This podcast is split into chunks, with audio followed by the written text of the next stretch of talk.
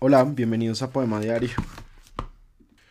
Hoy eh, les voy a leer un poema de la mm, poeta salvadoreña Claribel Alegría, que se llama Rito Incumplido. Tiene una dedicatoria a mi madre, a la madre de ella, claro. Dicen que la muerte es solitaria, que nos morimos solos, aunque estemos rodeados de aquellos que nos aman, pero tú me llamaste y yo no estuve. No te cerré los ojos, no te besé la frente, no te ayudé a pasar al otro lado, estuve lejos, lejos de ti que me alumbraste, me nutriste, educaste mis alas. No cumplí con el rito, estuve lejos, lejos, y ese es el sollozo que me arrebata en olas, en cúpulas, en grutas, y no puede salir, y me persiguen sueños, y me ahoga.